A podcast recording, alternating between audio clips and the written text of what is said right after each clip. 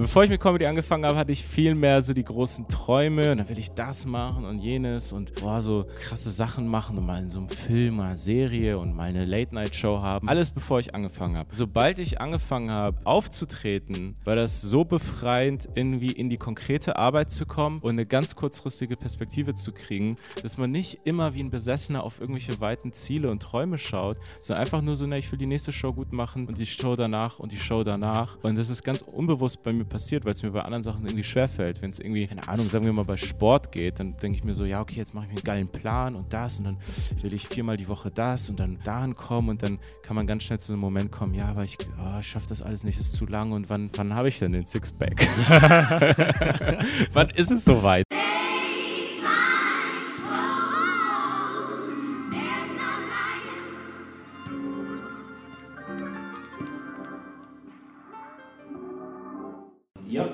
Der Made in Germany Podcast. Mein Name ist Junior. Das heutige Video wird gesponsert von Barbosa, dem Sport- und Modelabel. Und wir gehen gleich über sofort ins Interview mit Carlos Calanta. Hey. Na, Ja, wie geht's dir? geht's gut. Alles, alles gut. Ist ganz witzig, weil wir uns gerade die ganze Zeit locker unterhalten. Ja, Und jetzt habe ich auch mal das Gefühl, ah, jetzt, jetzt geht's los. Jetzt So, jetzt, jetzt, jetzt ist die Kamera an und jetzt wird das alles aufgenommen. ich glaube, die wirst du schnell wieder vergessen. Ja, Oh, doch, gut. Ja, cool, dass es äh, so kurzfristig geklappt hat. So, ja, danke. fast von heute auf morgen. Und jetzt sitzen wir hier. Das, So. das war. Das ist das. Ähm, und zwar haben wir auch einen gemeinsamen Bekannten. Das ist der ehrenwerte Surat Mohammed aus Hamburg oder ursprünglich Bremen, jetzt in Genau. Hamburg, Reishunger. Da- Damit habe ich überhaupt nicht gerechnet. Und dann habe ich mich daran erinnert, äh, dass ich mal irgendein Interview von ihm gesehen habe. Und dann dachte ich mir, ach krass, das warst dann du. Ja. Weil ich auf Instagram und sowas gefolgt bin und in Kontakt stehen. Ähm, ja, aber äh, ziemlich interessant. Krass, ne? wie sich der Kreis dann irgendwie so immer mal schließt. Ja, so, ich echt, es war irgendwie, ja, es war witzig. Unsere Väter kennen sich seit, keine Ahnung, 40, 50 Jahren oder so. Das ist irgendwie so eine ganz alte Verbindung. ja, Das ist irgendwie ganz witzig. das ist das. Ne? Cool. Also Grüße an Surat, geht hier raus. Ähm, und ich würde auch mit etwas einsteigen, was er in seinem Interview gesagt hat. Und zwar interessanterweise meinte er, ähm, wenn du Iraner bist, gibt es drei oder vier Dinge, die du werden kannst. Ich glaube, es war einmal der Anwalt, Ah ja. Arzt, Ingenieur oder die Schande der Familie. So, du hast eine fünfte Option gefunden, du bist eine Familie. Naja, so, so gefühlt bin ich immer noch die. Also. ich, bin, ich, bin, ich bin jetzt nicht mehr die Schande der Familie. Okay, was war? Äh, ja, ja, also. Nee, also meine Familie war immer ziemlich, äh, ziemlich unterstützend. Äh, für Iraner-Verhältnisse auch sehr tolerant, dass ich das mache. Also von daher war das eigentlich immer ganz entspannt. Ähm, aber er hat da schon recht. Ist ein bisschen Klischee, aber es steckt da viel Wahrheit drin. Die Sache, vor allen Dingen Arzt. Also das ist immer so ganz klar das Beste. Ja. Ähm, und und äh, ja, aber keine Ahnung. Also jetzt in meinem konkreten Fall ging es voll klar. Hast du irgendwie jemals äh, diesen Gedanken gehabt, so diesen für Iraner in Anführungszeichen typischen Weg zu gehen oder war das so nie ein Gedanke für dich? Äh, doch schon. Also so, ich habe eigentlich so ein bisschen damit gestruggelt irgendwie. Mh, also ich glaube in der Schulzeit war ich am seriösesten. das, ähm, also ich, keine Ahnung, ich war immer gut zum Beispiel in Sprache, in Deutsch äh, und in Geschichte, dafür habe ich mich me mega interessiert. Und dann habe ich auch trotzdem im, in der Oberstufe, sozusagen aus irgendwelchen Vernunftgründen und weil mein Bruder es getan hatte und weil er schon mit 16 irgendwelche Gedanken kommen, so ja, aber dann später Arbeit, habe ich da Mathe-LK gewählt. So was die schlimmste Entscheidung war. Also jetzt hat mir wirklich mein Abi ruiniert. Also das war wirklich, ich habe darum gekämpft, dass ich wegen dem LK nicht aus dem Abi fliege, obwohl alle anderen Noten okay waren. Ja.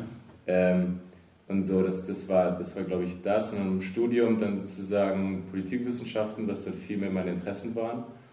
Ähm, aber da noch lange voll ernsthaft studiert. Also so, ich habe mich auch dafür interessiert so, und ich wollte darin gut sein. Mhm. Ähm, ja, aber das mit Comedy war halt auch immer da und dann war das irgendwann so ein Konflikt und dann dachte ich mir, okay, ich muss es zumindest einmal versuchen. Ja. Woher kam das mit dem Comedy? Wie bist du da drauf gekommen? keine Ahnung, es wird dann immer so ein bisschen fast tiefenpsychologisch, so, wann hat das angefangen? Ähm, also, glaubst du auch so ein bisschen der Klassiker, ich hatte einen lustigen Onkel, einen lustigen älteren Cousin äh, und, und ich fand sie mega gut. Das, also ich fand es mega krass, dass jemand so witzig ist. Äh, und dann war das schon als Kind irgendwie drin. Witzig sein hat irgendwie einen Wert so. Mhm. Es ist irgendwie cool, das zu können, das zu machen. Und das war dann voll das Bedürfnis, Leute zum Lachen zu bringen. Ähm, und dann auch ganz klassischer Klassenclown so. Äh, ja, also deswegen war das immer irgendwie da. Und dann habe ich mich mega interessiert für so, für so Serien oder so, die ich gefeiert habe. Keine Ahnung, ich mit 14, 15 war ich ein riesen King of Queens Fan. Mhm. Und ich weiß nicht, ob es YouTube war oder schon. Also so, da war YouTube noch ganz am Anfang, da habe ich mir irgendwelche King of Queens Szenen halt immer wieder angeschaut. Also ja. so irgendwie so 20 Mal eine Szene angeschaut, weil ich es nicht fassen konnte, wie gut das irgendwie gemacht ist. So. Ja.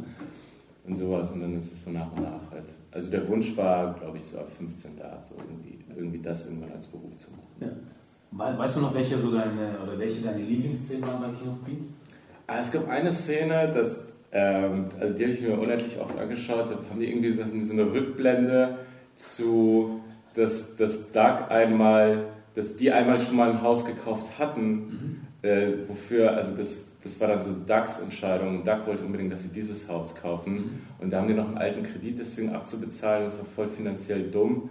Und dann hatten die diese Rückblende, wie die dann in diesem in diesem Haus sind und er das erklärt, was so alles so geil ist an diesem Haus irgendwie. Und es war einfach so ein Chaos für so, so, ein Kind kann das feiern, aber es war halt nicht erwachsen, hatte so komische Sachen, dass, dass da irgendwie so ein Essenstransportlift da ist, dass man das so runterkurbeln kann, das Essen aus dem Schlafzimmer ins, in die Küche und hat irgendwie ein Szenario gesponnen, wo das mega sinnvoll wäre, das zu haben. Das ist das. Also es ist ja wirklich, also äh, Kevin James spielt das halt mega gut. Das ist halt so eine Sache, wo man sagen muss, ja, das, das muss man gesehen haben. Aber ja, so ist immer schön. Hm.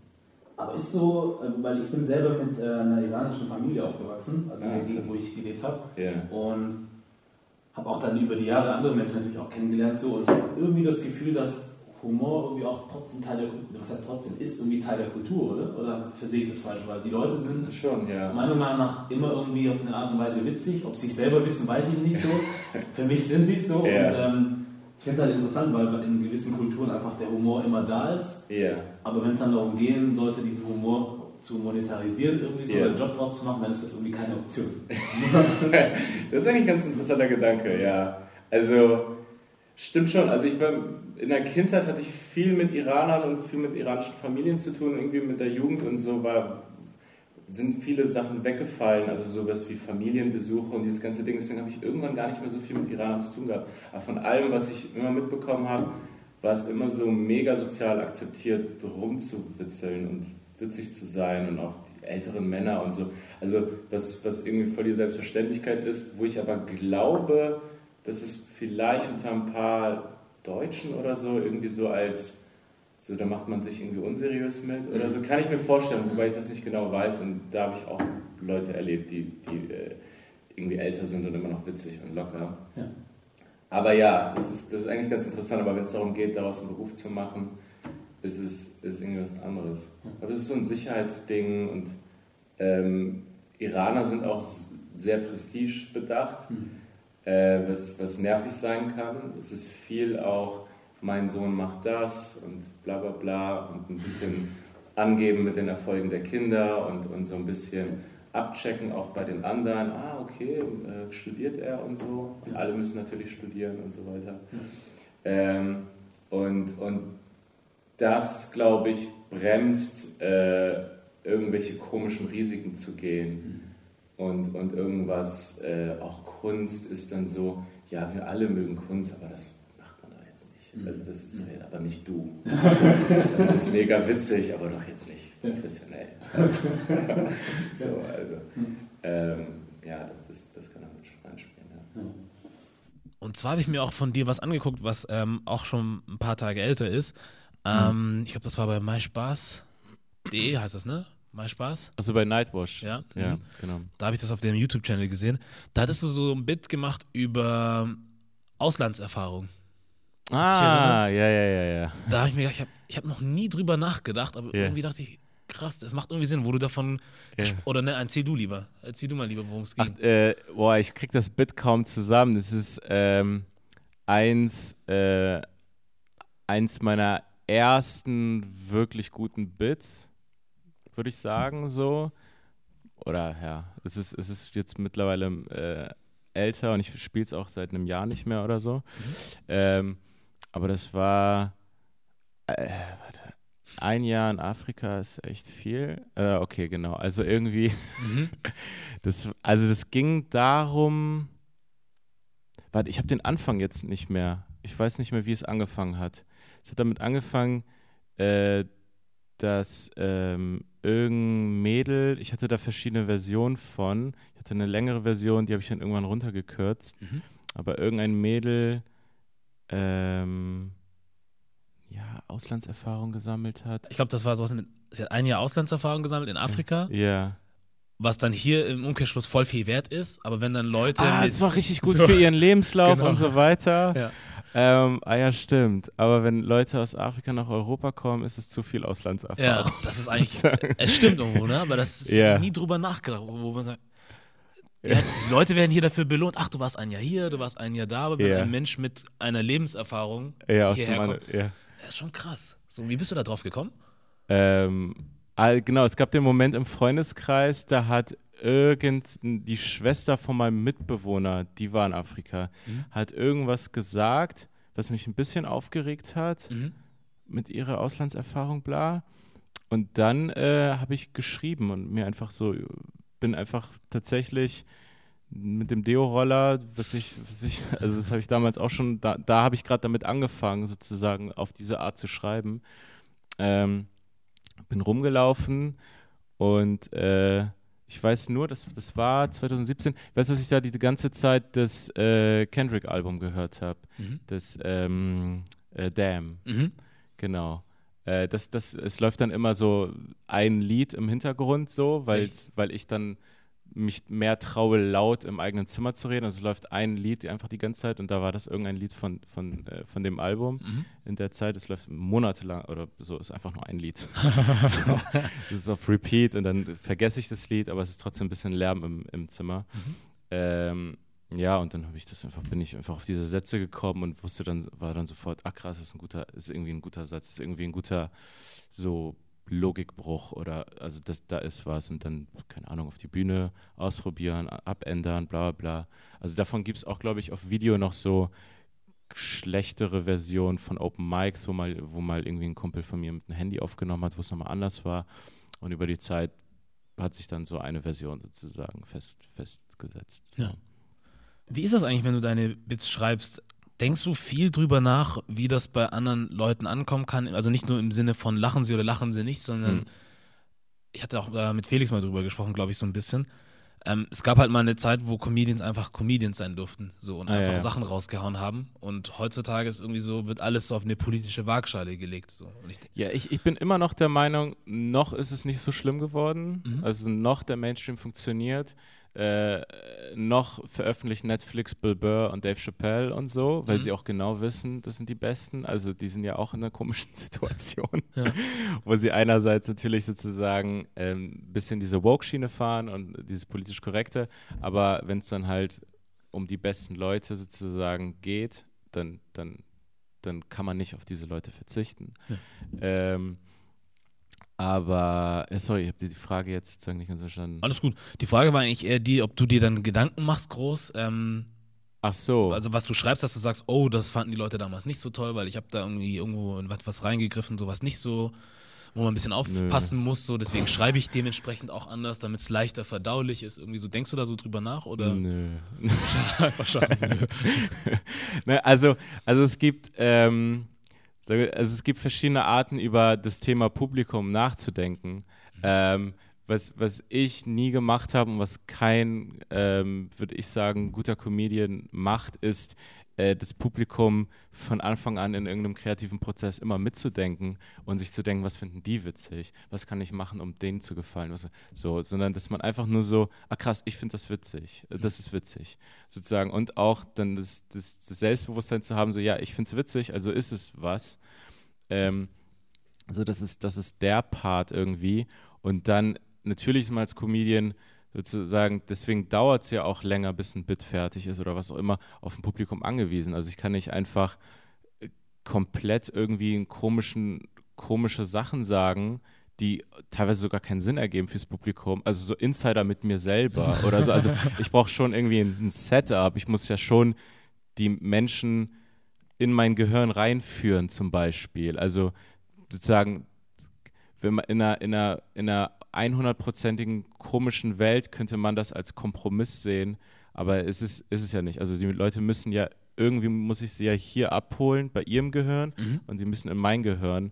Aber ich kann nicht einfach raufkommen und sagen, also kontextlos irgendwelche Sätze sagen, das ist ja, ist ja offensichtlich. Mhm. Ähm, also was sowas angeht, muss ich das Publikum mitdenken, dass ich sage, okay, haben sie alle Infos im Setup zum Beispiel, um dann die Punchlines zu verstehen?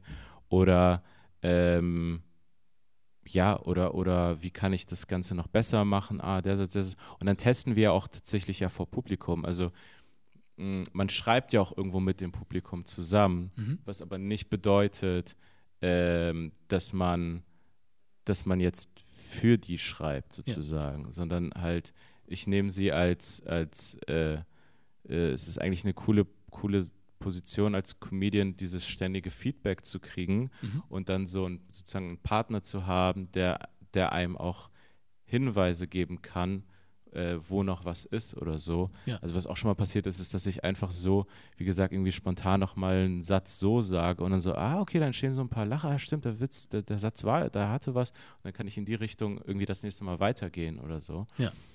Ähm, aber, aber dieses richtige Publikum mitdenken ist eigentlich, ist eigentlich immer sowas, man will halt nicht andere Comedians dissen, aber das ist halt irgendwie das, dieses Lame, wo, wo man den Comedian sieht und sich denkt, ja, also äh, ich glaube nicht, dass das so deine Gedanken sind. Ich Mhm. glaube nicht, dass, dass du das wirklich bist, dass es deine Perspektive ist, sondern das ist irgendwie so, du weißt, was Leute hören wollen, dann machst du halt den nächsten Witz ungefähr zu dem Thema, was wir auch alle kennen. Das ist irgendwie so kein Risiko, so irgendeine, irgendwie so eine, so eine Wahrheit, auf die sich alle geeinigt haben, Mhm. die aber vielleicht gar nicht stimmt, aber das ist irgendwie, äh, ja, ich, was weiß ich, also der Klassiker wäre jetzt in meinem Fall so dieses, ja, ich will Flughafenkontrolle, ja, ich hier mit meinem Bad wurde, ja, wurde mal wieder heftig kontrolliert und da habe ich dem Polizisten aber das gesagt. Mhm. Und dann ist es so, ja, aber ist passiert das? Ja. Also, hast du oder wurdest du? Also ich kann ja nur von mir sprechen. Ich will anderen Leuten nicht irgendwie ihre Diskriminierung absprechen, aber ich laufe immer problemlos durch Flughafenkontrollen. Ja. So, also das, das ist einfach so. Und, und ich kann es jemandem abnehmen, wenn er irgendwie eine coole Geschichte erzählt. Es gibt auch einen Comedian, den ich mal gesehen habe, das ist der Opener von Dave Chappelle, den ich super witzig fand. Mhm. Äh, der, der Palästinenser ist und, und Moslem und der auch so aussieht und der USA hin und her reist. Und, und der hat so ein paar Flughafen-Jokes gehabt, äh, die ich nicht per se, also das ist ja nicht so, dass ich per se dieses Thema lame finde, aber ihm hatte ich den Eindruck, das sind wirklich originelle Mhm. Witze zu einem Thema, das zwar bekannt ist, aber er hat einen eigenen Winkel und er macht so sein eigenes Ding draus und es ist, es ist, es sind seine Gedanken. Das, ich sehe den Typen gerade wirklich und, Ja. ich, und ich sehe nicht so einen Kompromiss auf der Bühne. Mhm. Ja. So. Ja, wenn du jetzt von Kompromiss sprichst, irgendwie, ich habe das Gefühl, bei dem, was ich gesehen habe, dass du da auch keine Gefangenen nimmst, ne? So, also du haust manchmal dann einfach raus und es ist so ein bisschen auch egal. Also ich habe nicht das Gefühl, dass du versuchst, irgendwie irgendwen da so groß in Schutz zu nehmen, sondern irgendwie jeder kriegt sein Fett weg. So, Ja, also so wie es auch sein sollte. denke Ja, ich denke so, das ist eigentlich eine Selbstverständlichkeit. Ich weiß nicht, warum einige Leute sich dran nicht halten. Ja. Ich dachte, wir haben, wir haben hier Regeln. Ja. Ich dachte, wir haben uns darauf geeinigt, dass das, das, ähm, ja, aber, also ich finde es auch sozusagen, mh, ich kann mich dafür auch selber nicht so sehr feiern, weil ich es einfach normal finde. Mhm. Ich kenne es auch so aus der Schulzeit, aus der Kindheit, so dieses Dissen und also alle werden verarscht. Ja. So, es ist, also, das, das gehört irgendwie für mich dazu. Ähm, und ich, hab- ich nehme mir auch nicht vor, irgendwie, irgendwie krasse Sachen zu sagen, sondern Sachen, die ich irgendwie witzig finde. Ähm, ich mag es auch manchmal irgendwie, äh, Bits zu haben zu komplett unverfänglichen Themen, so, weil es mir oft nicht um das Thema geht, sondern einfach nur so, weil es einfach Spaß macht, ähm, sagen Humor zu, neu- neue Witze zu schreiben, neues Zeug zu haben oder, oder be, be, altes Zeug gut zu spielen oder da Sachen neu zu verändern oder irgendwas. Und dann kann es äh, kann's alles sein. So. Also das, ähm, ja, also nie, ich habe es nie darauf angelegt, dass ich jetzt so, ich will der harte Typ sein. Ich glaube auch gar nicht, dass es so hart ist. Also nee, das ist nicht, nicht super hart irgendwie, aber dann, da gab es zum Beispiel einen so ein Bit, glaube ich, da hattest du dann noch davon gesprochen gehabt, wenn ich es richtig zusammen habe, Hm. ähm, dass wenn Deutsche wütend sind, dass sie dann die Wut aufstauen, so, und Deutsche waren dann halt irgendwann, wenn es zu, nach dem Motto, wenn es zu viel ist, bauen sie halt Lager. So. Ja, ja, und da dachte ja. ich immer, boah. und damit hat halt, glaube ich, fast keiner gerechnet, dass dann Ah, auch mal sowas um die Ecke kommt. Ach so, fand ich ja. Ja. Das, das, das war vielleicht mit das Härteste. Ja. Das, vielleicht hast du das Härteste raus, raus äh, gefunden. Ähm, ja, aber genau, also ich dachte mir, ja, das ist ein witziger Gedanke. Also, das steckt gar nicht so viel hinter und auch, Mhm. auch gar nicht so der Wunsch nach der großen Sozialkritik oder so. Also ich bin politisch, also was heißt politisch? Ich bin, ich bin kein, ich engagiere mich nicht. Mhm. Ähm, ich bin nicht aktiv. Mhm. Ähm, und ich tue auch nicht so. Äh, wie, wie irgendwelche Leute auf Instagram, die irgendwie Stories machen, Mhm. so die ganze Zeit und sie auf jedes Thema aufspringen und dann so, oh krass, wie, ja, ich bin, stehe mit euch und so. Und ich irgendwie so, ja, keine Ahnung, ich, ich, also ich bin voll dafür, aber wenn ich selber nichts mache, dann, dann stelle ich mich da nicht hin und, und tue so. Und genauso auch irgendwie ähm, bei den Bits so. Also ich einfach nur so, ich denke, also ganz stumpf, das sind meine Gedanken, ich finde es witzig, ich erzähle das, ich finde es, ich, macht es Spaß. Und wenn da mal was irgendwie, wenn Leute bei irgendwas mal zum Anregen, Gott weiß warum, angeregt sind, dann können, sie, können die das gerne für sich machen. So. Ja. Also es ist dann eigentlich so bei dir eher so, dass du deine Beobachtungen teilst, irgendwie habe ich dann das Gefühl, ne? So als zu Ja. sagen, ich habe jetzt irgendwas gesehen und das sehe ich jetzt äh, sozialkritisch oder politisch und jetzt muss ich was dazu sagen, sondern es ist eher so wie, hm, ist mir irgendwie so eingefallen so oder ist mir so aufgefallen. Ja, ja. Also es spielt damit mit rein, dass ich sozusagen, dass, ähm, dass ich als Privatperson oder dass ich als Mensch sozusagen zufällig politisch interessiert bin. Mhm. Aber ähm, ich hätte auch äh, super ähm, Sport oder super Deutschrap interessiert sein können ähm, und dazu versuchen, Bits zu schreiben und da mir Mühe zu geben und da irgendwie eine Perspektive zu finden, die, die nicht ausgelutscht ist oder was auch immer. Mhm. Und dann ähm, finde ich es sozusagen, wenn ich dann rausgehe und beide mir anschaue, kann ich beide gleich wertschätzen.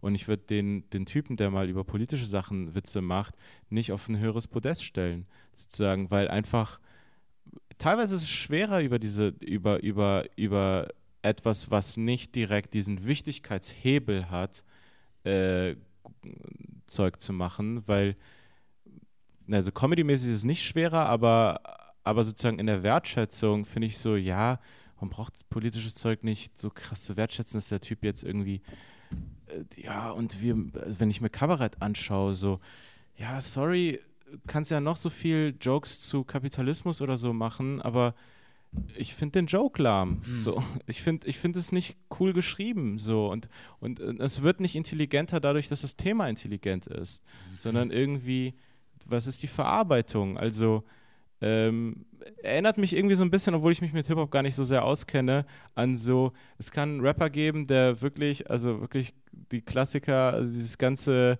äh, Drogen, Nutten und all das macht, aber wenn er, wenn er irgendwie so raptechnisch voll die krassen Reime hat, irgendwie voll die Reimstrukturen, irgendwie witzige Wortspiele und so, finde ich das viel krasser als der Rapper, der irgendwie Haus-Maus-Reime macht über Kapitalismus. Mhm. So, also das sind so, Mhm.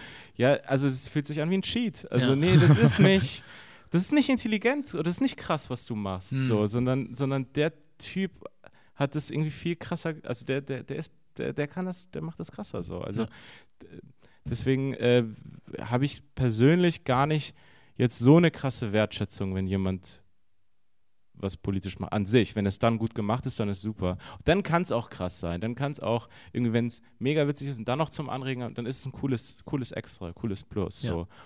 Aber es muss in erster Linie einfach so, finde ich, irgendwie mit Mühe und witzig gemacht werden. So. Macht Sinn. Denkst du irgendwie, dass du als Comedian oder als Entertainer, wie auch immer, so an irgendeine Verantwortung gerecht werden musst? So? Oder denkst, sagst du einfach, ich mache es einfach, weil ich Bock habe und ich mache Ja. es, wie ich es möchte und das ist das. So. Ja, also, also da wären wir eigentlich wieder bei dem Punkt davor. Mhm. Ähm, ja, Also ich, ich habe eine Verantwortung. Ich habe tatsächlich die Verantwortung, ähm, so, also ich will jetzt nicht dieser Typ sein. Es ist so, ich fühle mich komisch, jetzt irgendwie so ein, so ein Comedy-Kenner-Interview zu geben. So. Mhm. Ich, ich, ich mache das sozusagen auch erst seit nur fünf Jahren. So. Äh, Gibt es irgendwie, keine Ahnung, müsste man mal Bill Burr oder Dave Chappelle und sowas fragen, aber jetzt bin ich hier. also deswegen, ich komme mir immer ein bisschen dumm vor. Also, ich will nicht so prätentiös sein und dann jetzt hier die großen Meinungen haben, ja, klar, weil, ich, klar. weil ich immer noch mir denke, ja, okay, es gibt noch so viel zu lernen, was Ja. auch immer so. Ja. Aber ähm, ich, ich, wo ich jetzt gerade bin oder was ich jetzt in diesem Moment in meinem Leben irgendwie dazu denke, ist, ich habe eine Verantwortung, einfach, äh, ohne es zu romantisch auszudrücken, äh, ein guter Künstler zu sein und, und ähm, äh, tatsächlich äh, mir Mühe zu geben ähm, und, und so, so frei wie möglich zu sein und so frei wie möglich zu kreieren und was auch immer. Ähm, das, ist die, das ist die erste Verantwortung. Und dann als Comedian unterhaltsam und witzig zu sein. Äh, was, was finde ich, ein paar Kollegen missverstehen, ist dann, dass sie sich auf einmal zu Politikern machen, Hm. ähm, was sie nicht sind, und dann so 0815-Meinungen, auf die sich alle geeinigt haben, raushauen und denken, sie würden damit jetzt ein Zeichen setzen. Ja. Und irgendwie so, aber ich denke mir so, nee, du machst deinen Job einfach gerade nicht. Ja. Äh, und du versuchst hier gerade äh, auf Insta zu killen mit, äh, mit Quatsch. Das ist Mhm. wirklich Quatsch, Mhm. Mhm. teilweise. Ja. Also wenn es authentisch kommt, ich kann das, ich kann das respektieren. Wenn es mal wenig kommt, so, hey Leute, bla bla, hier, das ist eine Info, was auch immer, informiert euch mal dazu, cool.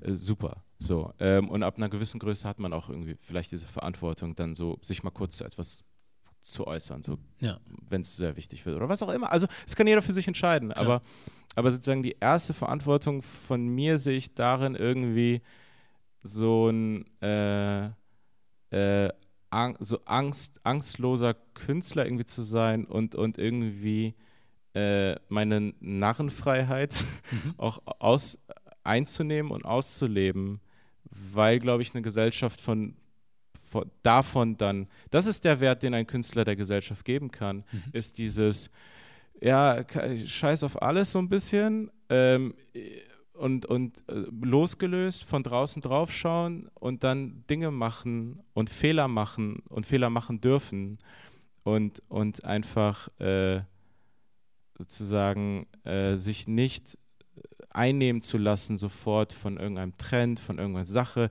Mhm. Äh, Kommt, kommt das an? Äh, nicht, dass ich so falsch verstanden werde. Also, dass man sich, dass man tatsächlich anfängt, im negativsten Sinne politisch zu handeln als Künstler, Hm. äh, sondern dass man einfach nur sagt, yo, ähm, ich ziehe das hier durch und wir alle würden da profitieren davon, von ein paar Irren sozusagen Ja. quasi, Hm. die, die einfach so machen können, was sie wollen Ja. und nicht so sehr gebunden sind an, an alle Normen, die für alle anderen oder die für viele Menschen Sinn machen, äh, die für einen Politiker total Sinn machen. Also ich will absolut nicht einen Politiker wie Trump oder so. Ich will einen Politiker, der politisch spricht, sozusagen, der sich zensiert, der abwägt, der ähm, durch seine Sprache Kompromisse zulässt und so und nicht einfach so verrückt, einfach so. Also so das, ich sollte kein Politiker sein, auf Mhm. keinen Fall. So, jeder hat irgendwie seinen Aufgabenbereich, um dann der Gesellschaft, um dem Gemeinwohl irgendwie theoretisch, ich denke nicht ans Gemeinwohl, wenn ich ehrlich bin. Ich will einfach einen guten Auftritt haben. Ja. Aber die in, in letzter Konsequenz, wenn man, denke ich, sozusagen es versucht, so gut wie möglich das zu schreiben, zu musizieren oder was auch immer, was der Skill ist, dann kann die Gesellschaft davon profitieren. Ja. So. Ja, denke ich auch.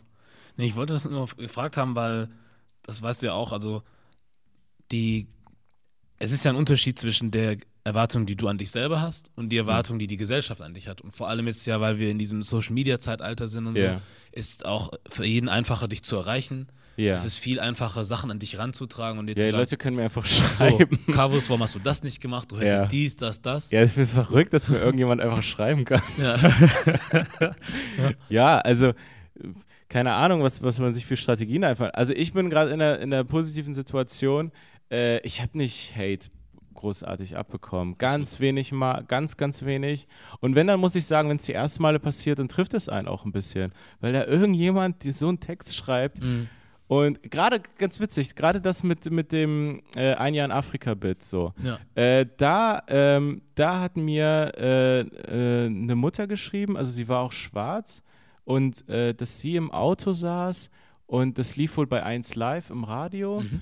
und dass ihre vierjährige Tochter sich beleidigt gefühlt hat. Wow.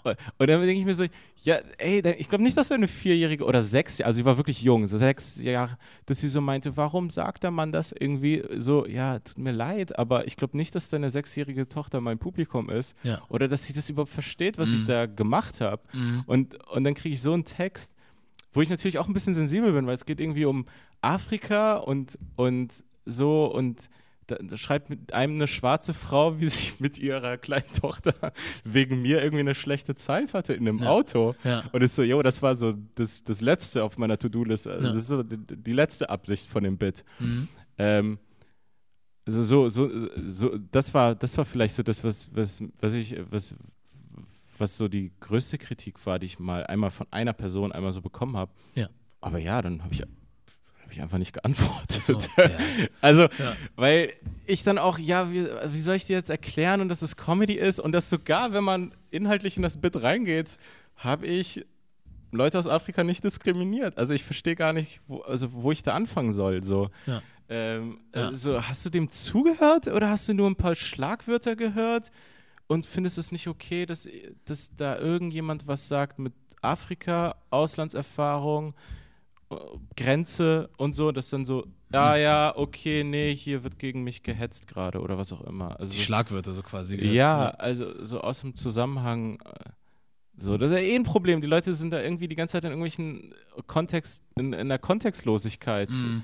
finden hier irgendwelche Empörungen statt. Ja. In Deutschland noch minimal, aber man sich denkt, ja, also Kommunikation ist nicht so simpel, dass wir jetzt hier irgendwie so, dass wenn du das Wort sagst, auch in dem, manchmal funktioniert ein Satz nicht, obwohl der super ist, einfach nur weil ein Wort drin ist und die Leute dann so zurückziehen und man sich denkt, nee, also ich habe eigentlich, war das glaube ich cool für die Leute. Ja. Keine Ahnung, aber ja, also das ist Teil der Verantwortung.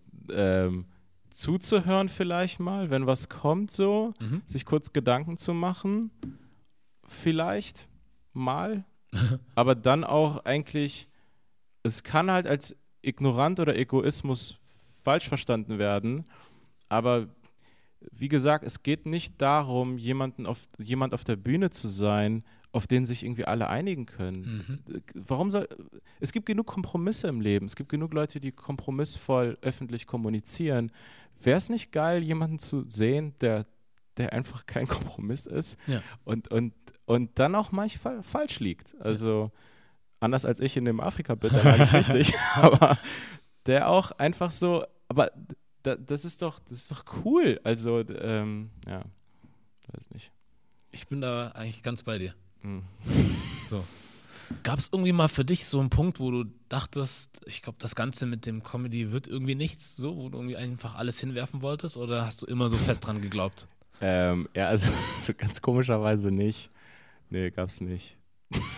So. ähm, nee, also, also ja, es ist, wenn ich jetzt länger ausholen müsste, ich glaube, so weit ist es nicht gekommen. Mhm. Ähm, keine Ahnung, wie es wäre, äh, wenn, wenn Felix mich nicht entdeckt hätte und ich jetzt noch zwei, drei Jahre underground-mäßig weitermachen äh, müsste oder keine Ahnung, oder was anderes gelaufen wäre, aber äh, ich weiß halt nicht, wie es anders, wie es anders wäre, aber ich wurde noch zu einer Zeit sozusagen entdeckt, wo ich, äh, wo es weit davon entfernt war, dass ich jetzt sage, boah, jetzt mache ich das schon so lange und warum äh, passiert das nicht und jenes nicht.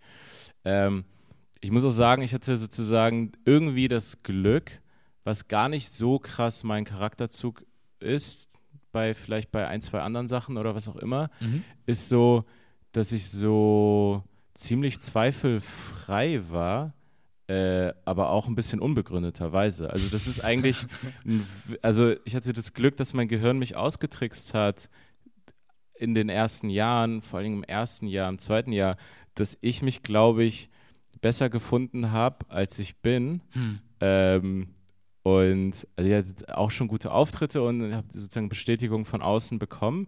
Und das hat mir sozusagen komplett gereicht. Ähm, und ich dachte, ja, läuft ja, läuft ja alles mega. ähm, und wenn ich jetzt rückblicke, drauf, drauf schaue, denke ich mir so, boah, das war alles ziemlich riskant. Also es hätte, hätte auch dann und dann einfach, ähm, keine Ahnung, also, also sozusagen irgendwie so krass, dass du das die ganze Zeit weitergemacht hast, weil, weil das sah ja eigentlich gar nicht danach aus, als, Mhm. als äh, müsste sozusagen sofort dieser ökonomische Erfolg oder was auch immer, dass, dass, dass es jetzt sozusagen jetzt so be viel besser läuft oder so. Ja. Ähm, aber ich habe ähm, nee, ich habe komischerweise einfach angefangen und dachte, ähm, ich werde das, ich werde das schaffen so. Ähm, und und ähm, das Coole war, was für mich auch eine Lebenslehre schon fast ist, wenn nicht zu philosophisch werden, Kann, Ist, nee, äh, nee, mach nur. die Gefahr besteht nicht. Nein, wir nicht. ich höre dir zu, Digga. Das ist wirklich nicht philosophisch. ähm, nee, war, war äh, bevor ich mit Comedy angefangen habe, hatte ich viel mehr so die großen Träume und dann will ich das machen und jenes und boah, so, so, so krasse Sachen machen und mal in so einem Film oder Serie und mal eine Late-Night-Show haben. Alles bevor ich angefangen habe. Also, bald ich angefangen habe, äh, aufzutreten, war das so befreiend, irgendwie in die konkrete Arbeit zu kommen und eine ganz kurzfristige Perspektive zu kriegen, dass man nicht immer wie ein Besessener auf irgendwelche weiten Ziele und Träume schaut, sondern einfach nur so, na, ich will die nächste Show gut machen und die Show danach und die Show danach. Und das ist ganz unbewusst bei mir passiert, weil es mir bei anderen Sachen irgendwie schwerfällt. Wenn es irgendwie keine Ahnung, sagen wir mal bei Sport geht, dann denke ich mir so, ja, okay, jetzt mache ich mir einen geilen Plan und das und dann will ich viermal die Woche das und dann dahin kommen und dann kann man ganz schnell zu einem Moment kommen, ja, aber ich, oh, ich schaffe das alles nicht, ist zu lang und wann, wann habe ich denn den Sixpack? wann ist es soweit? Ähm, aber, aber bei, bei äh, das ist super befreiend. Ich finde auch bei vielen anderen Sachen, dass man sich nicht immer den, nicht immer den Kopf hebt und immer in die Ferne schaut, sondern einfach die konkrete Arbeit, die vor einem liegt, so gut wie möglich und so weiter.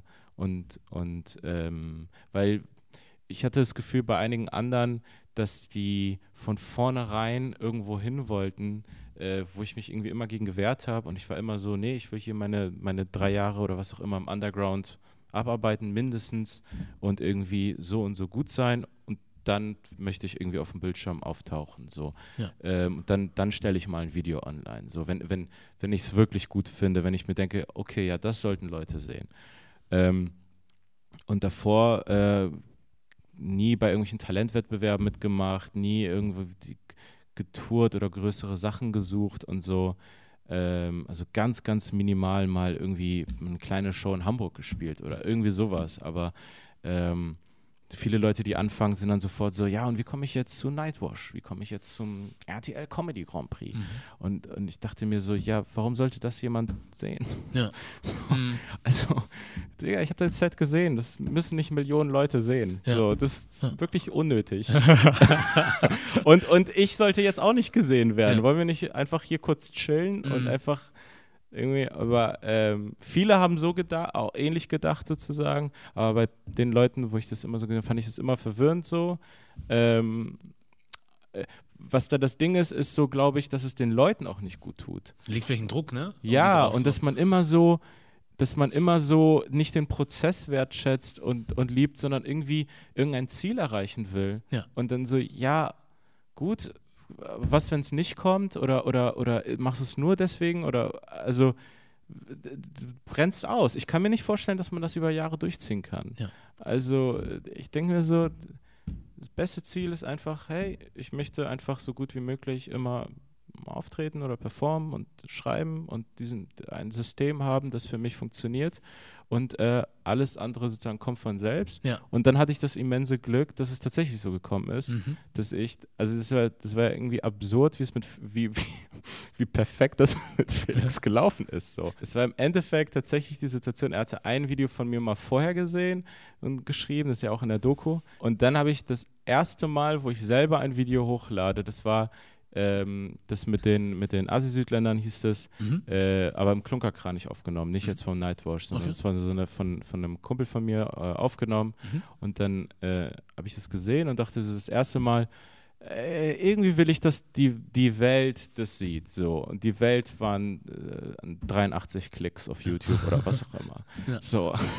so, aber irgendwie hatte ich das Gefühl, ich glaube sozusagen, das ist soweit, ich kann, ich stelle das online. Und dann hat Felix sofort geschrieben und so und dann, also es ist einfach so perfekt gelaufen. Er hat so, das Ding mit den 83 Klicks gesehen.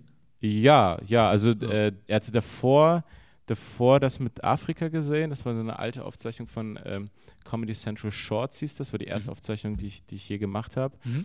Ähm, und das hatte, keine Ahnung, irgendwas mit 20 Klicks. Äh, und darauf ist er gestoßen, weil ich ähm, in Hamburg mal eine, glaube, das erste Mal vor 400 Leuten aufgetreten bin, was für mich riesig war. Mhm. Einfach so, oh, 400, so, ich weiß gar nicht, wie ich hier klarkomme auf der Bühne. Mhm. Und da habe ich äh, Thomas Spitzer kennengelernt und der hat das Set gesehen und meinte so, hey, es gibt in Berlin diesen Comedian, Felix, schau ihn dir mal an. Und dann hatte ich irgendwie dieses Video online mit diesen 23 Klicks von, von Comedy Central und da habe ich einfach mal gesehen, irgendwie hat das irgendwie voll viel mehr Klicks bekommen und ich habe das Instagram war gerade neu und ich so, hä, was passiert hier gerade? Und dann hat er es irgendwie geteilt und, und so. Ja. Und dann hat er, deswegen hat er dann, glaube ich, mich auf dem Radar oder was auch immer und ein paar Monate später habe ich dann selber ein selbst, aufgem selbst aufgenommenes Video einfach auf YouTube hochgeladen. Er hat es irgendwie sofort gesehen und, und äh, ja, und dann ja, war das, war das. Also ich hatte, ich hatte, was das angeht, sozusagen, das ist so absurd, weil ich hatte sozusagen keinen Verzug zwischen, wenn es jetzt darum geht, aufzugeben. Also ganz im Gegenteil, es war sozusagen, ich hatte so ein Glück, weil es gab keinen Verzug zwischen, ich möchte jetzt größere Aufmerksamkeit zu, ich krieg sie sofort. Ist- Also, also das, das ging dann sozusagen, das erste Mal, dass ich es hochlade, wird sofort von diesem erfolgreichen Comedian gesehen, wertgeschätzt und, und dann schreiben wir miteinander und Ja. so. Also ähm, das, ja, ich, ich hatte es, was das angeht, krass leicht, so ja, einfach voll das Glück. Ja, man kann es als Glück sehen irgendwie, denke ich, aber auf der anderen Seite, weil du hast was ganz Interessantes vorhin oder vor kurzem gesagt, ähm, und zwar Prozess so. Ich Ja. bin auch irgendwie so ein Freund davon, dass ich sage, der Ja. Prozess ist eigentlich das Wichtigste, Ja. weil du einfach da alles lernst und mitnimmst so. Hm. Und nicht dann, also das ist ja nicht so, als hättest du in deinem ganzen Leben nur dieses eine Video gemacht und dann hat es jemand gesehen und dann, weißt du, kam die Connection so, und du ja, hast ja, ja, diese Vorarbeit geleistet so ja, und gesagt, ich muss einfach arbeiten, machen, machen, machen. Hm. Und ich denke halt immer, wenn Leute dabei sind, also ihre Sache konstant zu machen, egal was es ist, und versuchen dabei gut sein zu wollen oder immer besser zu werden, Hm. dass dann diese Glückmomente eher entstehen können, als wenn du halt sagst, ich möchte Comedian werden, so, hab diesen Plan, dass ich irgendeine Late-Night-Show mal haben möchte, aber ich gehe halt nicht auf die Bühnen zum Beispiel in der Stadt. So. ja, ja, ja. Einmal im Jahr vielleicht. So. Ja, ja, ja. Und wundere mich, warum ich den Erfolg nicht habe. Ja, ja, ja, ja. Das, das, ähm, also auch, auch was, was Leute manchmal denken, also ich glaube, okay, teilweise funktioniert es ja auch, aber was Leute manchmal denken, was mit Networking alles für Wunder möglich sein. So, ja, warum, also sozusagen wieder so, warum sollte man, warum willst du networken oder warum solltest du denn in den Shows vorkommen? Weil auch da sozusagen, auch rein knallhart sozusagen, fast ökonomisch gedacht, sozusagen, dann kommst du durch irgendwelche Connection, durch Glück in diese große Show oder was auch immer, spielst in RTL Comedy Grand Prix. Im allerbesten Fall, wenn es krass läuft, gewinnst du das Ding vor Millionen Leuten. Und dann, aber was machst du denn damit? Weil du, du, du kannst es ja eigentlich kaum, beziehungsweise, beziehungsweise du hast ja einfach gerade diese fünf Minuten Material zusammengekratzt, die ersten fünf Minuten, die als Set irgendwie funktionieren, damit sofort rausgegangen. Jetzt finden die Leute dich toll und dann so, ja, können die jetzt irgendwie Tickets kaufen für eine Solo-Show? Oder also, also wäre jetzt einfach ökonomisch gedacht, Mhm. so, also was wurde denn jetzt beworben? Also, das ist ja nur die Spitze des, also ein Video ist ja nur die Spitze des Eisbergs oder was auch immer, aber, aber dann, also welche Welt können die Leute denn dann erkunden? So, ja, das, also, dann, also sogar das macht keinen Sinn. Also ich Mhm. verstehe nicht, Mhm. was sich die Leute immer denken. Also ich verstehe nicht, wie man nicht versuchen möchte, die Sache zu können und dann in den Werbemodus schaltet. Und statt äh, irgendwie, oder Leute fangen an mit Comedy und haben nach zwei Monaten ein, ein Künstlerprofil auf Facebook. Also ja, wen interessiert, dass du jetzt bei der und der Show bist, von deinen 23 Leuten, die dir folgen und die alle Freunde sind?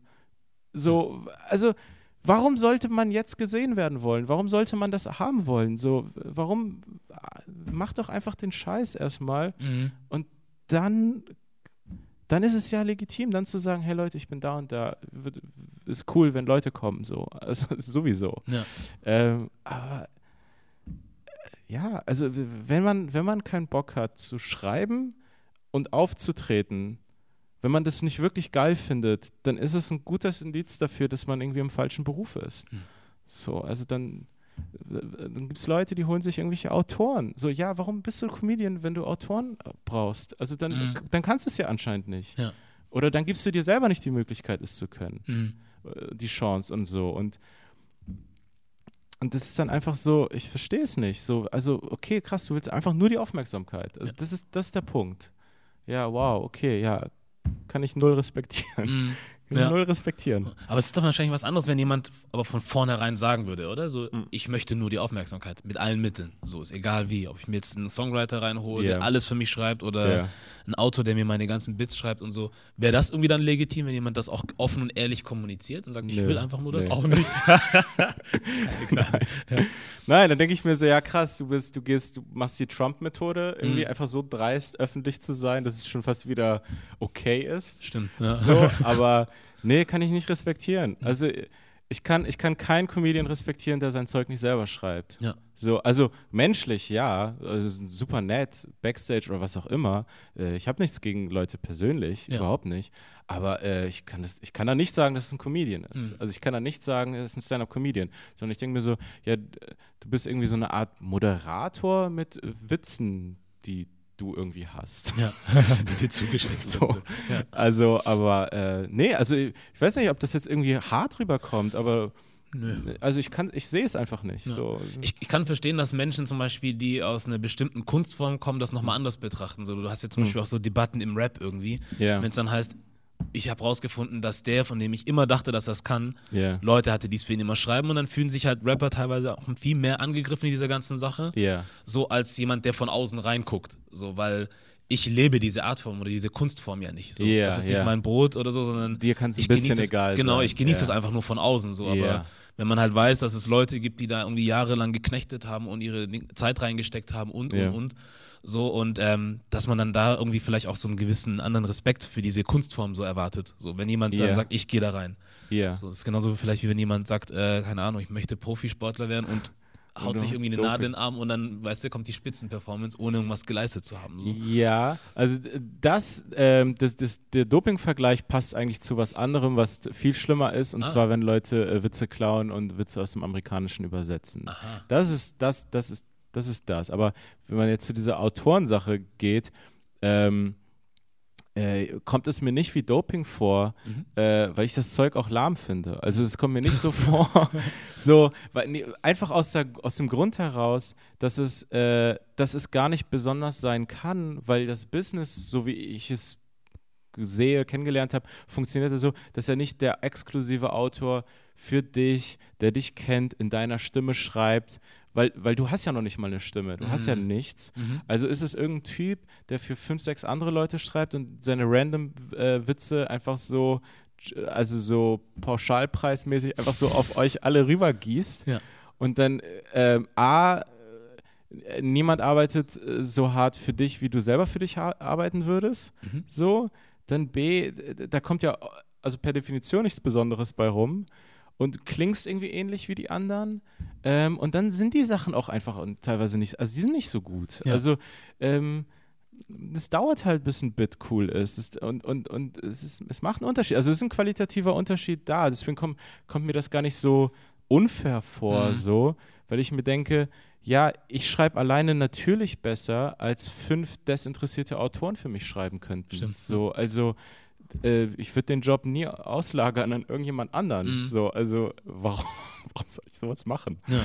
Ähm, und, und, und da kommt auch so auch wieder irgendwie äh, dieses nicht verstehen, beziehungsweise ich verstehe es ja irgendwie, aber dieses einfach so, ich finde es so dumm, weil ich mir denke, ja, aber dann bist du auch komplett austauschbar. Also, also dein Gehirn ist ja dann irgendwie nichts wert. Ja. So, also, Mhm. ähm, du, du, also du, es ist ja voll cool, in einer Position dann irgendwann zu sein, nach ein paar Jahren, sagen wir jetzt in dem Beispiel Stand-up, Mhm. dass, dass ich jetzt sozusagen über mich selber sagen kann, ja, ich habe diese Ausbildung durchlaufen und ich kann was, also ich kann das. So, ich brauche ich brauch das nicht, brauche das nicht. Wenn ich die Late-Night-Show kriege und dann gecancelt werde, weil sich irgendjemand beleidigt fühlt, Mhm. dann kann ich immer noch sagen, ja, aber ich kann live auftreten, ich kann selber schreiben, ich brauche die Industry, ich brauche niemanden. Ja. Ich habe mein Publikum, ich gehe wieder zurück, spiel, spiel Shows und so. Und das ist ein Skill, den, der, der, der einen unabhängig macht und stark macht und irgendwie einem was bringt und auch langfristig, also sozusagen Geiles zu haben. So. Und Hm. äh, warum sollte man denn so vom, vom von irgendwie von einer großen Firma abhängig sein, die für einen die Autoren bezahlt und dass man dann, dann so rumlaufen muss und Mhm. dann so, ja, und darf ich dabei sein? Und. Dann, dann ist man direkt per Anfang der Kompromiss. Also es geht ja nicht mehr Kompromiss, als fünf Leute für dich mitzuschreiben. Ja, ja. Also du bist dann der Kompromiss. So. Ja. Was ist das? Also auch, auch persönlich ist das was eine Unfreiheit. Also wie kann man das geil? Also so will ich ja gar nicht leben. Ja. Hm. So.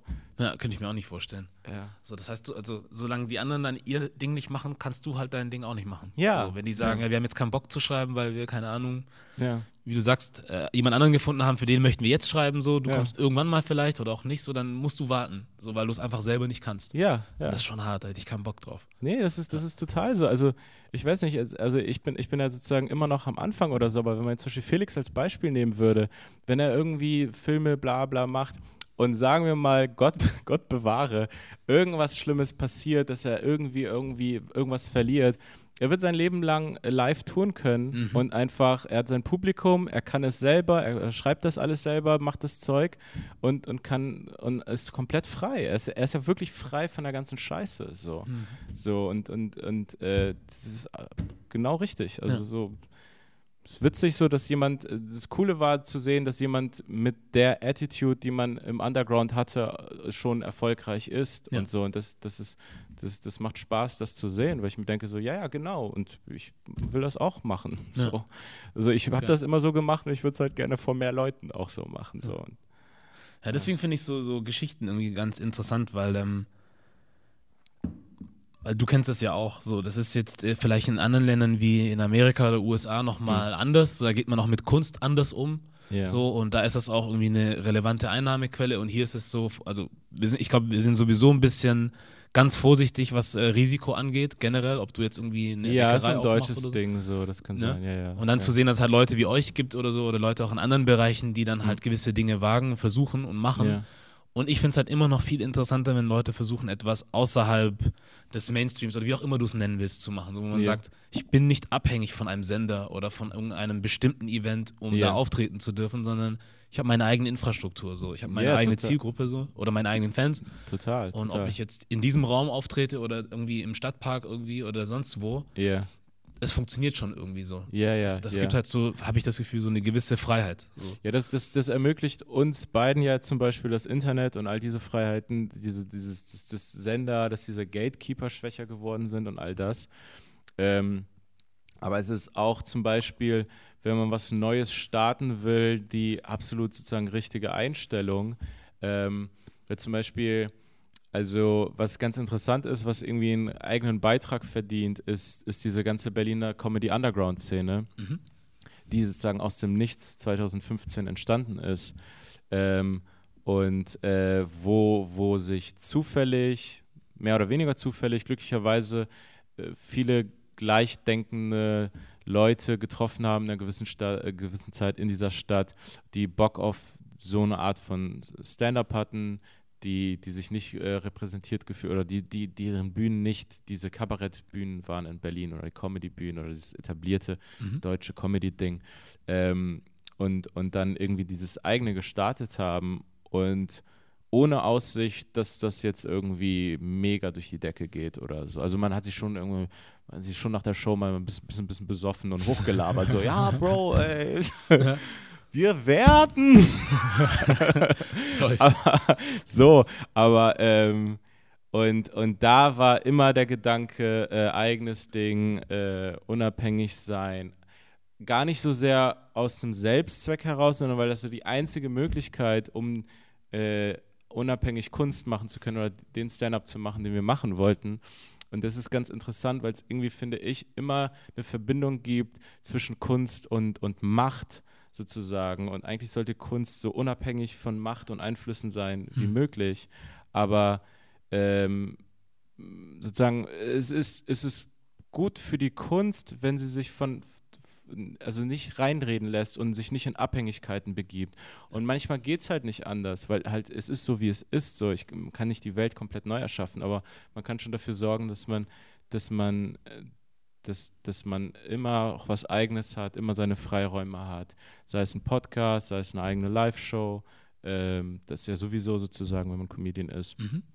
und, und, und, und irgendwie äh, ein bisschen Kontrolle hat über die Dinge und nicht so vom, vom, vom Geschmack von geschmacklosen Managern in irgendwelchen Sendern abhängig ist, die dann kein Risiko eingehen wollen und einfach keine Ahnung haben. Also Mhm. sind irgendwelche Leute, die sind 50, so, no offense, aber die haben ja keine Ahnung teilweise so. Ich finde dann auch, dass so Leute, die in solchen Positionen sind, die in Machtpositionen sind, aber dann keine Ahnung haben, Ja. dass die eigentlich diejenigen sein sollten, die ähm, dann zum Beispiel einem Künstler wirklich erklären müssten oder zeigen müssten, welchen Wert sie in dieser ganzen Branche haben. Also was für Ja. einen Mehrwert bringen sie dir, wenn sie keine Ahnung von der Szene haben oder dem Publikum, aber dir erzählen wollen, wie du was zu machen hast. Ja, ja, dann ja, Zeig mir doch mal, was du davon überhaupt verstehst, Ja. damit du mir helfen kannst. Ja, du So. musst jetzt das und dann haben die irgendwelche Buzzing-Words, so, du brauchst Cross-Promotion. du brauchst, ja, also du musst auch mal wieder, du musst viral gehen. Viral gehen. Ich bin nicht einmal viral gegangen und ich verkaufe Tickets. So, also da wird immer wieder irgendwas gelabert, was so, ja, muss ich, also muss ich das und dieses und jetzt, jetzt ist viral das neue Thema.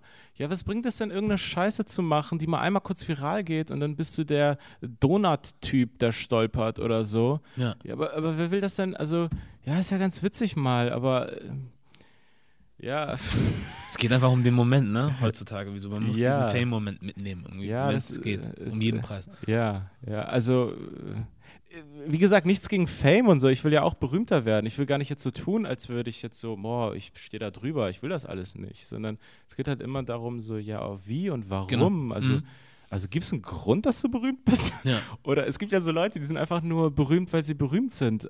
So, was, so und irgendwie da, irgendwie in diesem Mediengame da irgendwie da rumschwören, wo man eigentlich mal fragen muss, ja, aber was, kann, was kannst du jetzt? Also was ist der Skill dahinter? Ist es gedeckt? So wie bei, du gibst ja mittlerweile auch nicht mehr, aber so wie Geld früher mit Gold gedeckt war. Also es gab irgendwo einen reellen Gegenwert so. Ja. Aber wenn das dann irgendwie komplett entkoppelt ist, dann kommt es zum Börsencrash. Ja. Das gar keinen Sinn ergibt. Aber so. Du hattest gerade ganz kurz das Wort Podcast noch äh, erwähnt. Ja, Und du hast ja auch einen.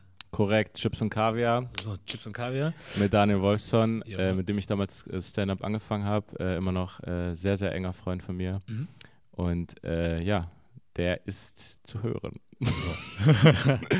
Äh, Spotify, iTunes, ich kann jetzt einfach mal kurz Sag einfach, Werbung. hau raus. Spotify, iTunes, ähm, überall eigentlich, wo es Podcasts gibt. Und es macht mega Spaß und das ist auch, ähm, ja, das ist auch so eine Sache, die halt komplett natürlich entstanden Mhm. Aus einer Show, Underground-Show, die äh, Daniel und ich immer gemacht haben, und zwar Chips und Kaviar auch. Mhm. Und dann ähm, haben wir uns irgendwann gedacht, hey, lass mal einen Podcast starten. Und äh, weil wir auch einfach immer diese Unterhaltung hatten, immer rumgeredet haben und es war so komplett zwangsläufig, so dass, dass, dass, dass wir das jetzt auch angehen. Ähm, und, und ja, das, das finde ich sehr gut. Ich finde das immer so, wie, wie vorhin gesagt, so interessant, dass, ähm, also was für Sachen sich bei Menschen ergeben, die ihr Ding machen, so ein bisschen. Hm. Ja, wo man sagt, du, du sagst zwar, du möchtest Comedian sein, Stand-Up-Comedian und das Mhm. ist eigentlich das Ding so, aber dass man dann aus einer Situation heraus sagt, hey, lass uns doch einen Podcast machen, so. Ja, ja. Während ja. du andere Menschen hast, die, no offense, machen halt auch ihr, in Anführungszeichen, normales Ding so, Ja. äh, aber sagen dann halt immer, oh, das klingt voll gut, ich würde es auch gern machen. Mhm. So, oh, schade, ich hätte auch, aber, weißt du? Ja. Wo ich denke, ja, also, na klar, wenn du so in deiner gewissen Bubble bleibst so und einfach Hm. das machst, was du machst, dass du morgens um sieben aufstehst, um neun im Büro bist, dann äh, durcharbeitest bis 18 Uhr irgendwie, dann Yeah. ins Fitnessstudio gehst für eineinhalb Stunden, noch eine Stunde irgendwie Netflix oder Bauer sucht Frau guckst oder so und dann Ja. schläfst. So. ja. Zwischendurch hast du noch Zeit für Freunde irgendwie, ja, aber wenn du halt dich nur in diesem Kreis so bewegst, dann kann halt auch schwer was rauskommen. So. Ja, klar. Und klar. Deswegen finde ich es halt interessant, dass bei den meisten Leuten so ist, die fangen irgendwas an, wovon sie überzeugt sind, dass sie damit was machen können. Mhm. Aber das hättest du dir wahrscheinlich auch nie träumen lassen, dass du sagst, ich mache irgendwann mal einen Podcast. So, das war ja bestimmt nicht ein Ziel von dir, oder? Wo Nö, am Anfang hatte ich, ich kannte Podcasts gar genau. nicht. Ja, das ist. Äh, Ich höre auch nie Podcasts. So. Also ich bin eigentlich, ich mache einfach, ich mache einfach einen Podcast Mhm. und höre bin da, sonst habe ich mit dem Thema nichts zu tun. ja, guck, siehst du? ja. Ähm, äh, ja, aber das ist gar nicht jetzt so eine krasse Sache irgendwie.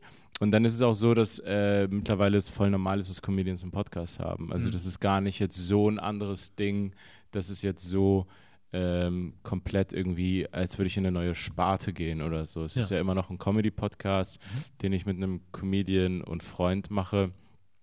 Also das war jetzt gar nicht so ein, so ein großer, großer Schritt. Es ist halt nur neue Arbeit, so zeitaufwendig und ein neues Ding, das dann irgendwie auch gemacht werden muss. Ja.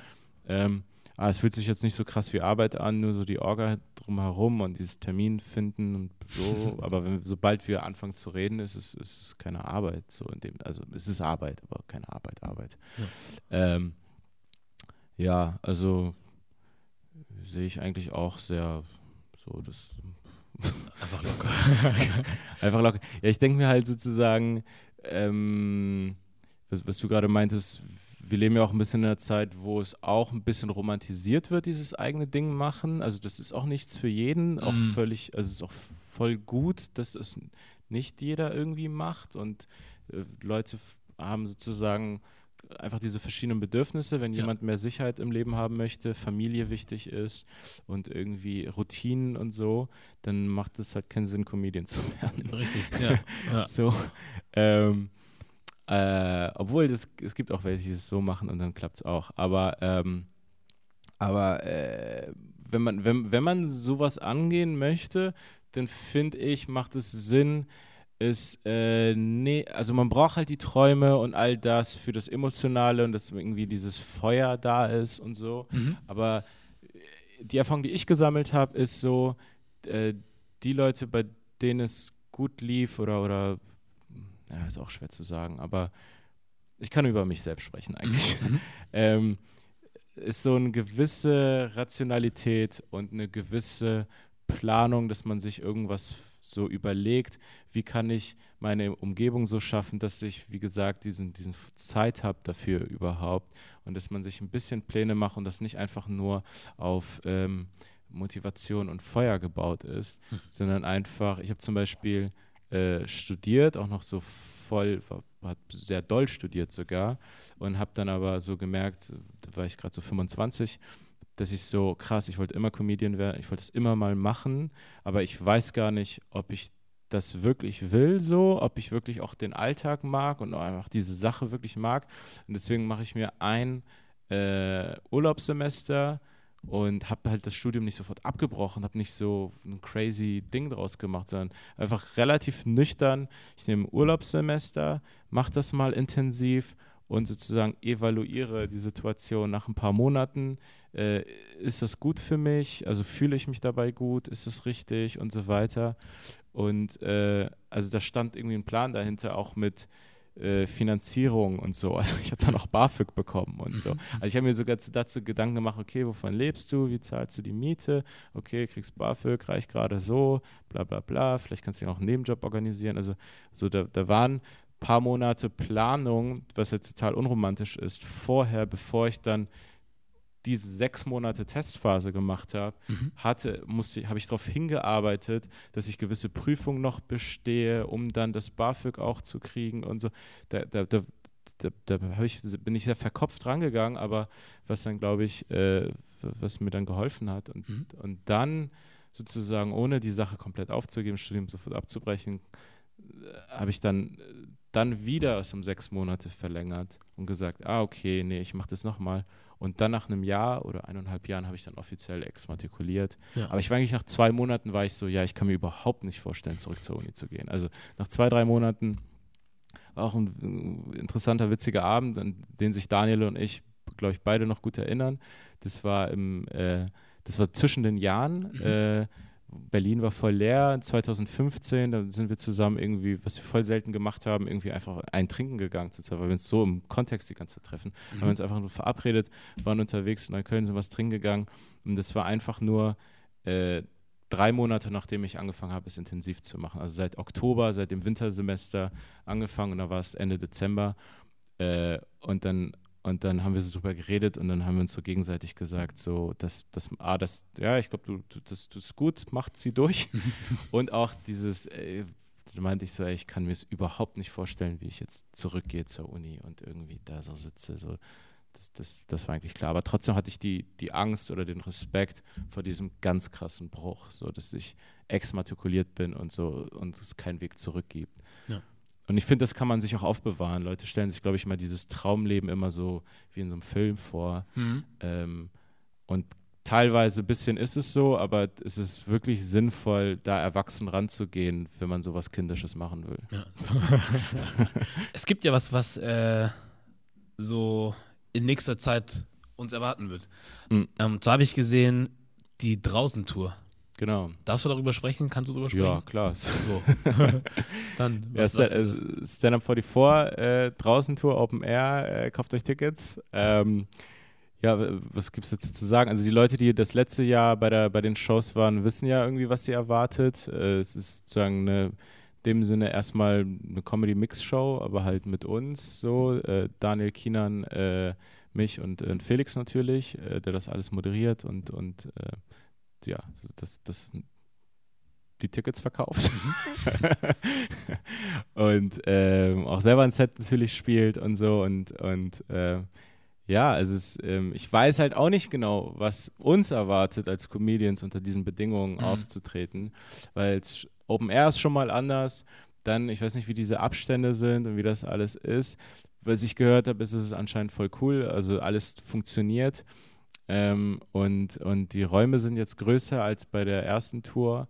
Äh, also das ist alles irgendwie doppelt so, mehr als doppelt so groß im Schnitt, würde ich schätzen. So. Mhm. Ähm, obwohl manchmal machen wir Doppelshows und das ist einfach, keine Ahnung. Mhm. Äh, aber ähm, ja, also es ist eine geile Tour. Also das ist, ähm, das, das, das wird einfach mega Spaß machen. Es ist ja im Prinzip, also das ist eigentlich das, was am meisten Spaß macht, weil ähm, also zum Beispiel ein Solo zu spielen, macht halt sozusagen auf der Bühne vielleicht am meisten Spaß, weil man diese Zeit hat und alle sind da für einen und man hat diese Aufmerksamkeit, man kann da diese Dinge machen und nochmal andere Dinge und man kann sich Zeit nehmen und so weiter.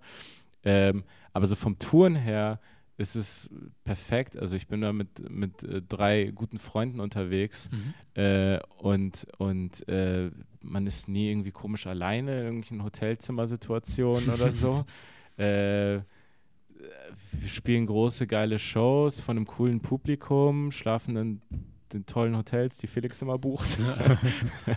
und und ähm, das war letztes Jahr mega und es wird dieses Jahr einfach nur noch mal länger weil es ist einfach nur verbessert. Mhm. Äh, und fürs Publikum wird es sowieso auch cool, weil, weil sich alle, ja, alle sich Mühe geben werden. Also, Wann fängt es an? Eigentlich? Wann geht's los? Äh, die erste Show ist, glaube ich, 10. August in Dortmund. Das ist mhm. auch direkt eine Doppelshow, also mhm. zwei Shows an einem Abend. Mhm. Wie viele sind insgesamt, weißt du das? So Wie viele Shows? Mhm. 17. 17. Ja. Das heißt, ihr seid bis wann unterwegs, denkst du? Äh, bis, ähm, was mich überrascht hat, ist, das habe ich erst vor ein paar Tagen erfahren, ähm, war, dass wir auch in Wien sind, äh, Anfang September. Das heißt, ich glaube, was war das? Der vierte, fünfte, sechste September, da machen wir auch noch mal so eine Doppelshow. Mhm. Ja, das, äh, da freue ich mich voll drauf. Ja. Ich freue mich auch irgendwie wieder richtig aufzutreten und so. Geil.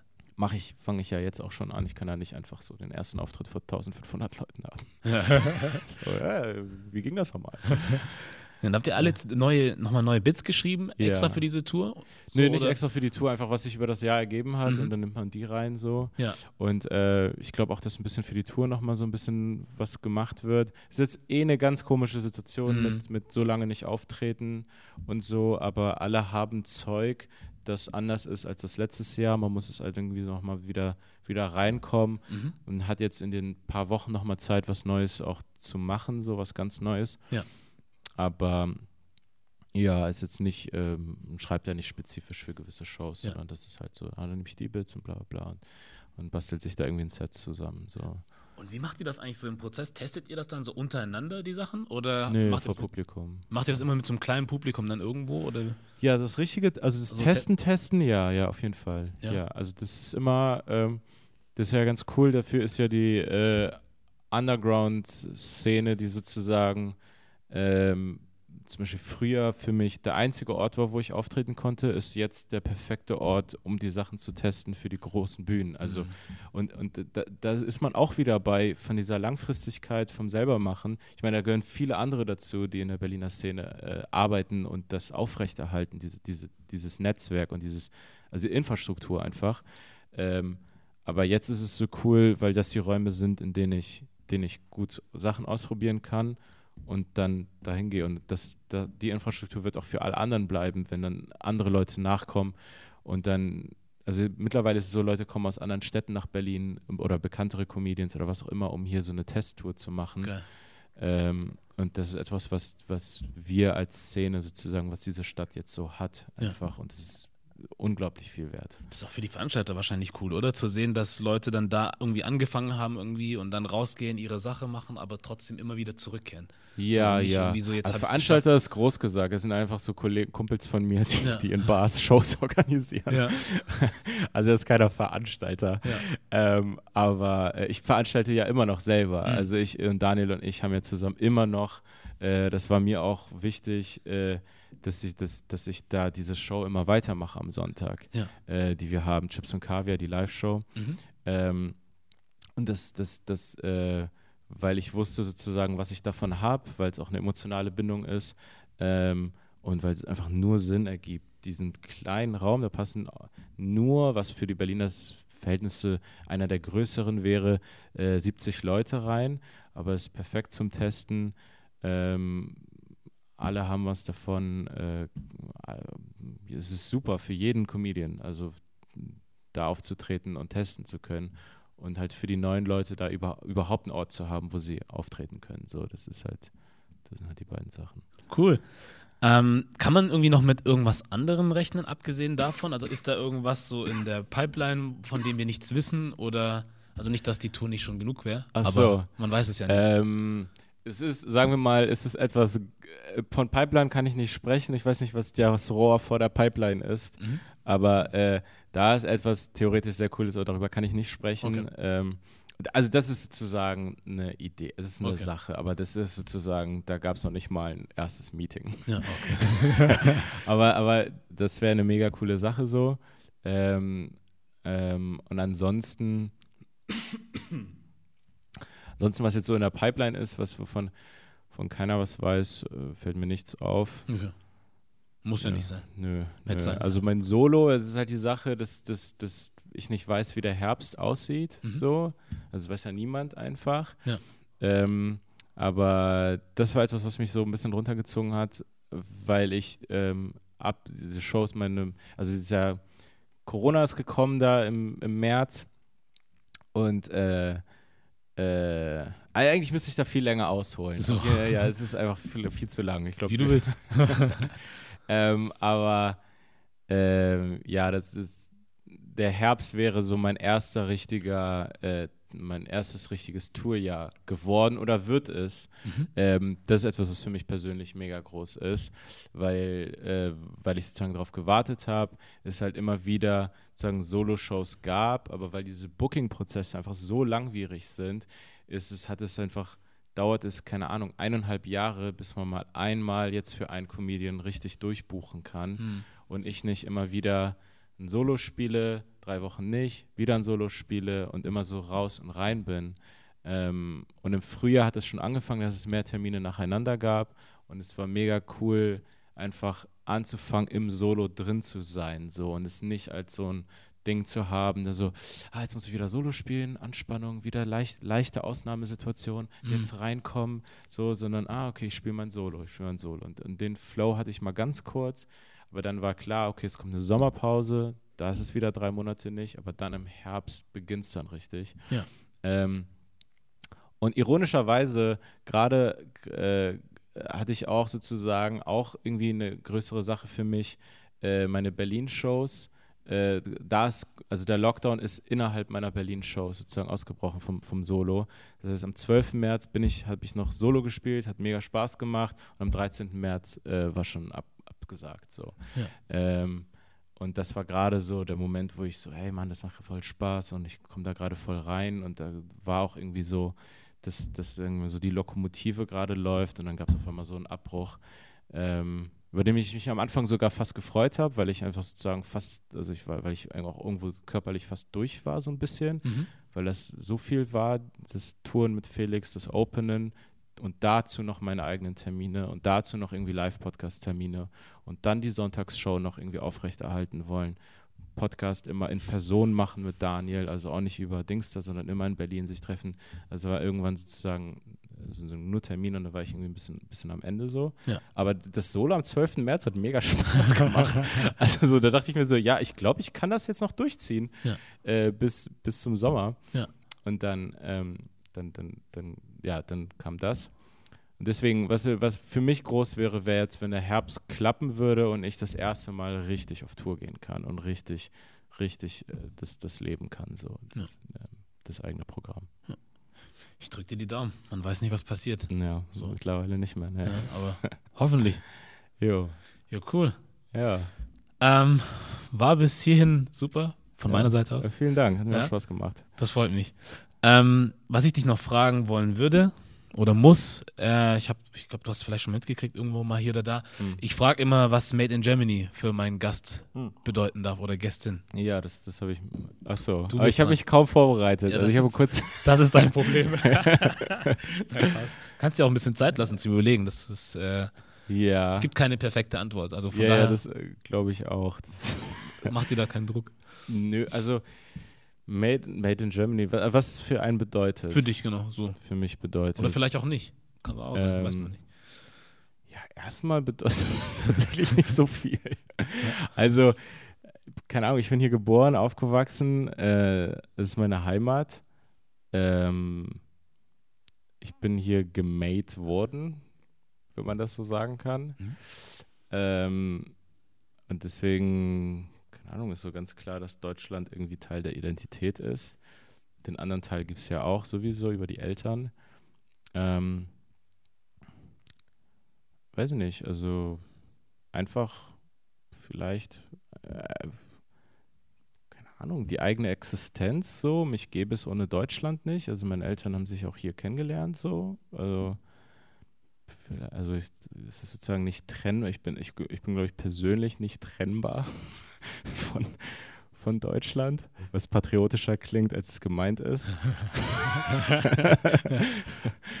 ähm, ja, vielleicht die eigene Familiengeschichte und die eigene Geschichte ist halt so, ist halt made in Germany. Ja, und das ist das, wie ich immer so schön sage. Also das ist, äh, ähm, wie sagt man, also bei allen kommen irgendwie verschiedene Antworten raus. Ah, ja, ja. und es ja, gab sicher. noch nie eine falsche Antwort, sondern es ist ja echt wirklich, was heißt für dich und dann ist es halt das. Ja. Es gibt auch Menschen, die haben das einfach in ein, zwei Sätzen gesagt und dann kam nichts mehr und das Der hat auch gepasst. Straight. So, ja. Deswegen, mir gefällt die Antwort. Ähm, mir gefällt, was du machst. Ich drücke dir die. Daumen. Ich hoffe, alles läuft gut. Und, so vielen Dank fürs. Interview. Ich fand es super angenehm. Es ist Ja? eine, es ist das erste Interview, glaub, das ist ja das erste Interview, das ich je gegeben habe. Ach, guck. Ja. Ich hab den und, und ich war, ich war auch nervös und so und äh, ich glaube am Anfang sieht man es auch. Ähm, aber, ähm, aber es war sehr angenehm und du bist, ähm, das, das, ja, das war angenehm, es mit dir zu machen. Freut mich. War mir eine Ehre. Und jederzeit natürlich auch wieder. Ne? Also, falls du irgendwann Bock hast oder Lust, Ja, die cool. Türen stehen offen. So. cool. Und das ist das eine. Und das andere ist, sag noch mal genau, wo wir dich überall alles finden können. Also äh, Instagram. Ähm, Ganz wichtig. ich habe so aus Unsicherheit kann ich es nicht unironisch sagen. Ja. Instagram. Aber so ja, also ja, Da. das wäre cool. Ja. Unter welchem Äh, Namen? Kavus Kalanta einfach. K-A-W-U-S. Ähm, ja, die Leute sollten irgendwie wissen, wie ich geschrieben werde. So. ganz gut. Ähm, auf Instagram und äh, wie gesagt, äh, hört den Podcast Chips und Kaviar. Äh, wie gesagt, überall zu hören, überall zu finden. Chips und Kaviar, ganz, ganz normal, wie man es schreibt. Und auf Facebook, aber Facebook ist völlig uninteressant geworden, also völlig egal. Guckt, guckt fast keiner mehr. Ja. Äh, und sonst, ja, ich glaube, das, das waren so meine. Stand-Up 44 YouTube-Channel. Ah, genau. Stand-Up 44 YouTube-Channel. Mhm. Ähm, abonniert, liked, äh, schaut euch die Videos an. Da hat sich mittlerweile ein bisschen was angesammelt. Mhm. Ähm, da wird auch noch viel kommen und so. Und das ist, äh, ja, das ist eigentlich, ähm, wir haben, vor Corona hatten wir gerade die ganze Zeit das Ding am Laufen, dass jede Woche ein Video kommt und dann kam Corona und wir konnten halt keine Videos mehr machen, weil die immer ziemlich aktuell waren und immer von äh, viel auch aus der, aus der Chips und Kaviar Show ähm, einfach direkt an dem Sonntag irgendwie aufgenommen, was auch immer. Mhm. Ähm, aber da wird jetzt wieder viel kommen, deswegen Stand Up 44, Bleibt große Ball. Empfehlung, mein Insider-Tipp. Cool. Ja, und dann vielen Dank nochmal. Jo, danke dir. Nicht, so- nicht zu danken. Dann war das das Interview mit Carvos Calanta, Made in Germany Podcast. Wir sind raus.